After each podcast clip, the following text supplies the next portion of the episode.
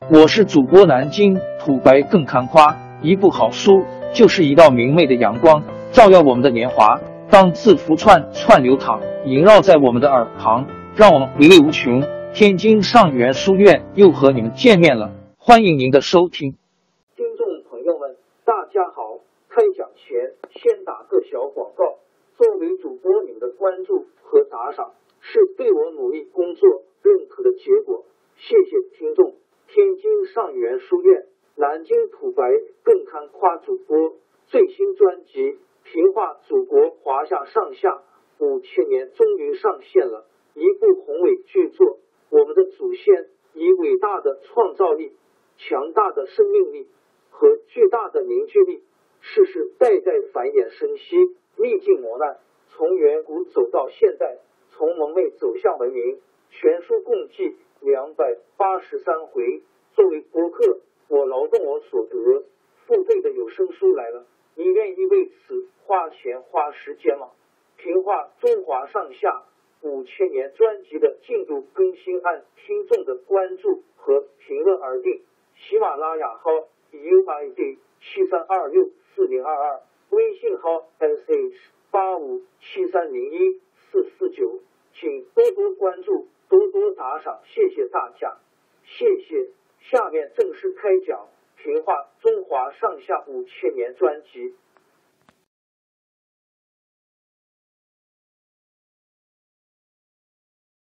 司马懿杀了曹爽，过了两年，他也死了。接替他职位的是他儿子司马师。魏国大权落在司马师和司马昭兄弟两人手里。大臣中谁反对他们，司马师就把他除掉。魏少帝曹芳恨透司马师，有人曾经劝曹芳撤掉司马氏兄弟的兵权，但没有等曹芳动手，司马师已经逼使着皇太后把曹芳废了，另立魏文帝曹丕的一个孙子曹髦。魏国有些地方将领本来不服司马氏的专权。司马师废去曹芳后，就有扬州刺史文钦和镇东将军冠丘、冠丘信、冠英都捡起兵声讨司马师。司马师亲自带兵征讨，打败了文钦和冠丘简。但是在回师许都之后，司马师也得病死了。接着，司马昭做了大将军。司马氏父子三人，一个比一个厉害。一个比一个专横，魏帝曹髦实在忍耐不住了。有一天，他把尚书王经等三个大臣召进宫里，气愤地说：“司马昭的野心，过路人都知道了。闻言是司马昭之心，路人皆知。我不能坐着等着他来收拾我。今天我要同你们一起去讨伐他。”大臣们知道要跟司马昭作对。简直是鸡蛋碰石头，就劝他忍耐，不要闹出大祸来。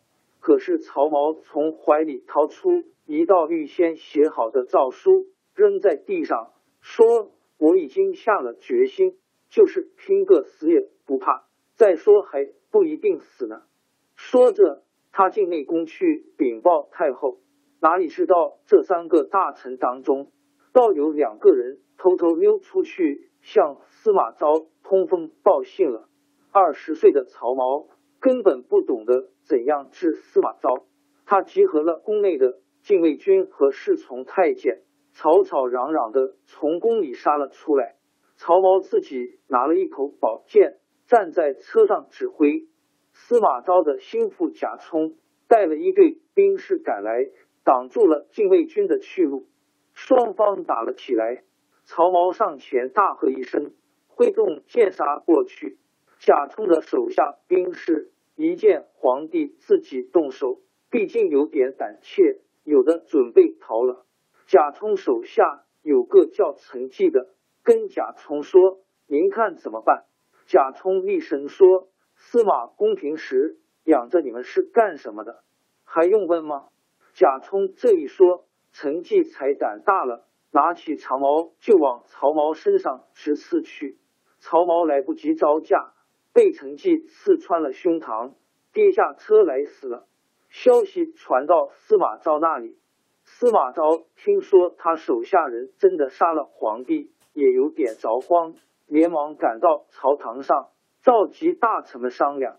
司马昭假惺惺装出悲伤的样子，跟一位老臣陈泰说：“您说叫我怎么办呢？”陈泰说：“只有宰了贾充的头，才多少可以向天下交账。”司马昭很为难的说：“还有没有其他办法？您再想想。”陈泰说：“依我说，只有比这更重的办法，没有再轻的了。”司马昭一听不是滋味，就不吱声了。后来，司马昭用太后名义下了一道诏书，给曹髦加上许多罪状，把他废作平民，把曹髦被杀的事轻轻掩盖过去。但是大伙儿还是议论纷纷，怪司马昭不办凶手的罪。司马昭没法拖下去，就把杀害皇帝的罪责一股脑儿推给陈纪，给陈纪定了一个大逆不道的罪。满门抄斩，司马昭除掉了曹髦，另外从曹操的后代中找了一个十五岁的曹奂接替皇位。